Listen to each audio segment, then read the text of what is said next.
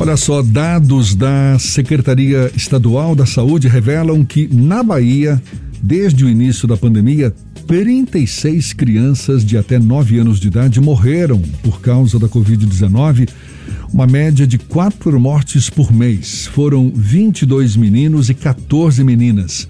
Dessas vítimas, 14 tinham comorbidades e as outras 22 não tinham histórico de doenças graves. E olha só, 19 dessas crianças não chegaram a completar um ano de vida. Sobre esse assunto, bem como a eficácia das vacinas que estão sendo estudadas e já aplicadas em alguns países, a gente conversa agora com a infectopediatra especialista em medicina de viagem e vacinas, Anne Galastri. Mais uma vez, nossa convidada aqui no Issa Bahia. Seja bem-vinda. Bom dia, doutora Anne. Bom dia, tudo bem? Como vocês estão? Bom ano novo. É sempre um prazer estar falando com vocês. Prazer todo nosso. Muito obrigado por aceitar o nosso convite. A gente tem percebido mais notícias, não é, sobre crianças infectadas pelo novo coronavírus. O que está justificando essa mudança de perfil, doutora? No início da pandemia e até nos momentos mais críticos da pandemia, não eram raros, né, os casos de crianças infectadas. Qual é a avaliação que a senhora faz?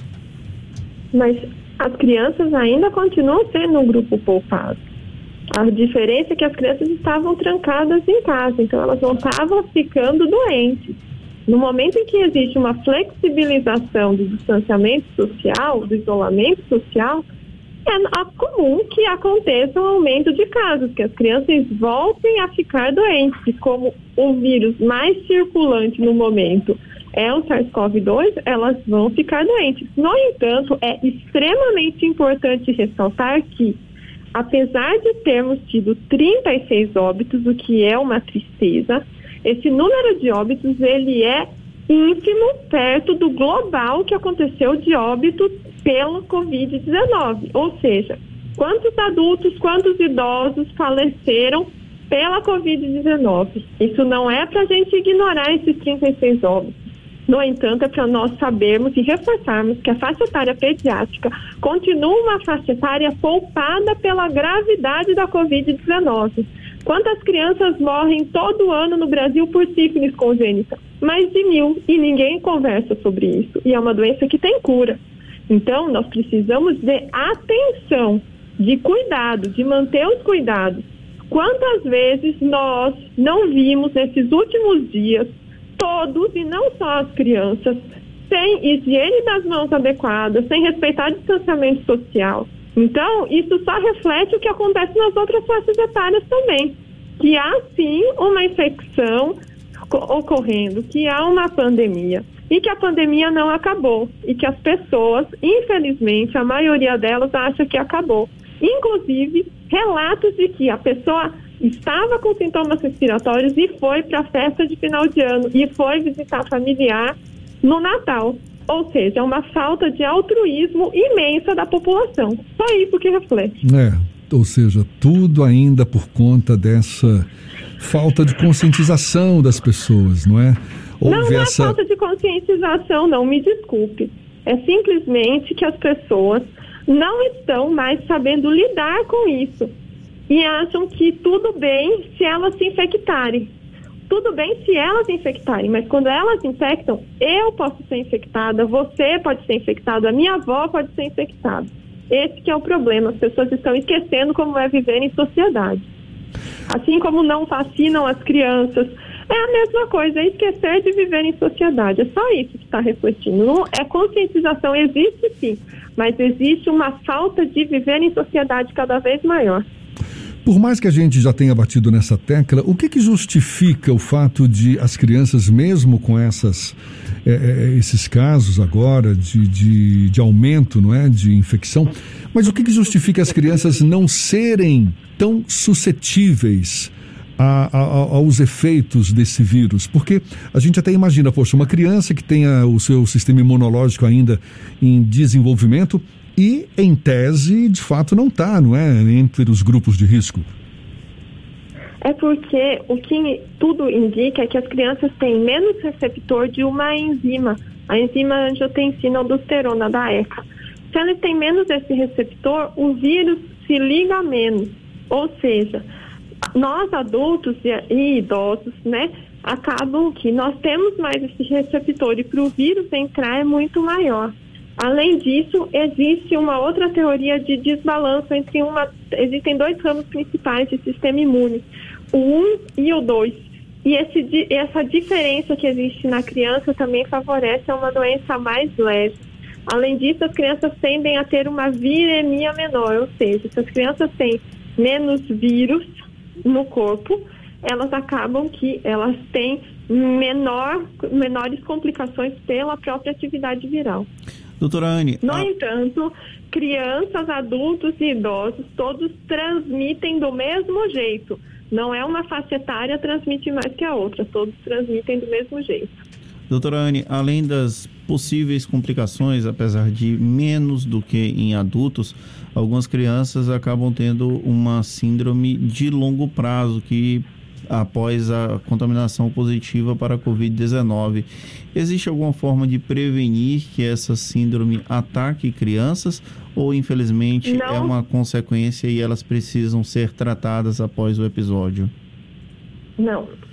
Essa síndrome inflamatória multissistêmica relacionada temporalmente à Covid-19 é uma síndrome raríssima, muito rara, perante a todas as pessoas que se, a todas as crianças que se infectaram me, a, menos de 10% que vão evoluir com essa, com essa patologia. Acredita-se, né? Ainda não existem dados confirmatórios, mas que entre 1 a 3% de todas as crianças infectadas.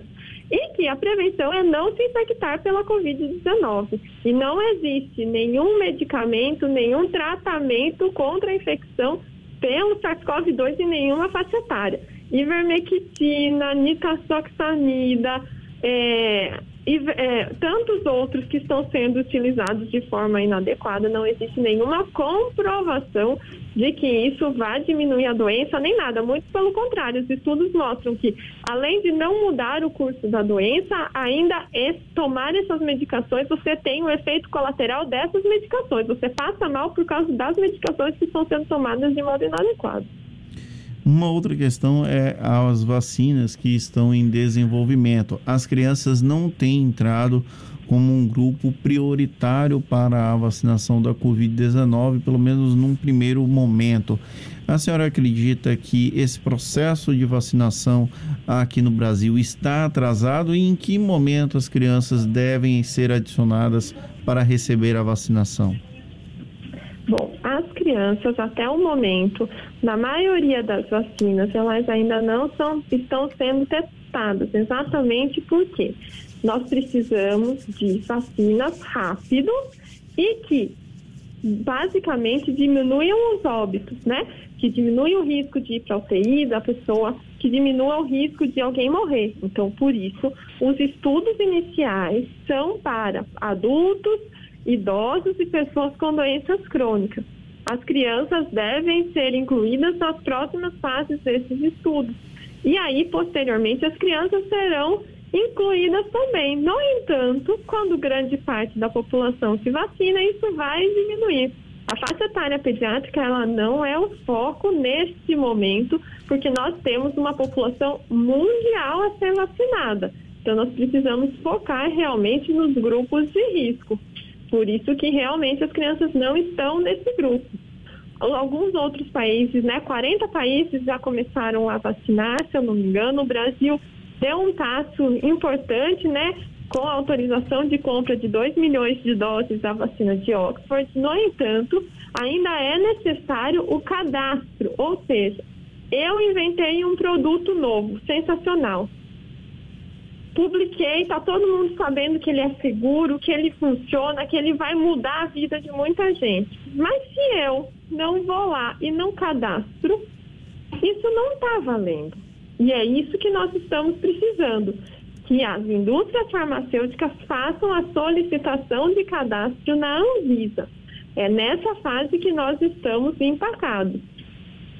Doutora Anne, a gente está conversando aqui com a infectopediatra, especialista em medicina de viagem e vacinas, doutora Anne Galastri.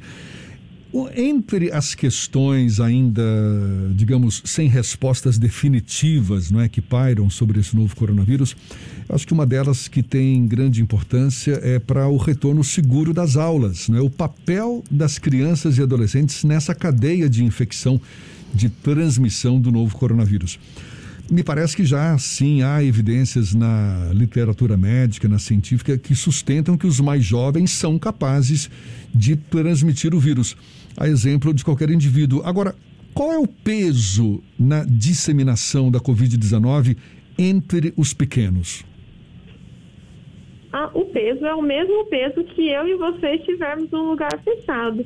Ou seja, através de um local com distanciamento social, com higienização das mãos disponível, com uso de máscara, com a segurança de que ninguém com sintomas estará no ambiente, ou seja, não vai ter problema algum. A questão de realizar aulas fora de ambientes fechados, ter salas de aulas mais disponível, maior distanciamento social, sim, é possível o retorno das aulas agora. O que não pode ser excluído ou ignorado é não discutir sobre o assunto. E esse é o maior pecado. Porque não ir às aulas, as crianças, isso faz com que elas tenham graves problemas de desenvolvimento social.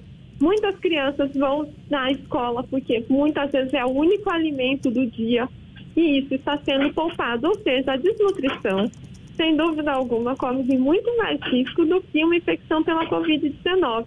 Não estou falando que as aulas têm que voltar amanhã. O que eu estou falando é que cada vez mais tem que ser discutido e tem que ser cobrado pela sociedade de que as escolas estejam prontas para receber essas crianças.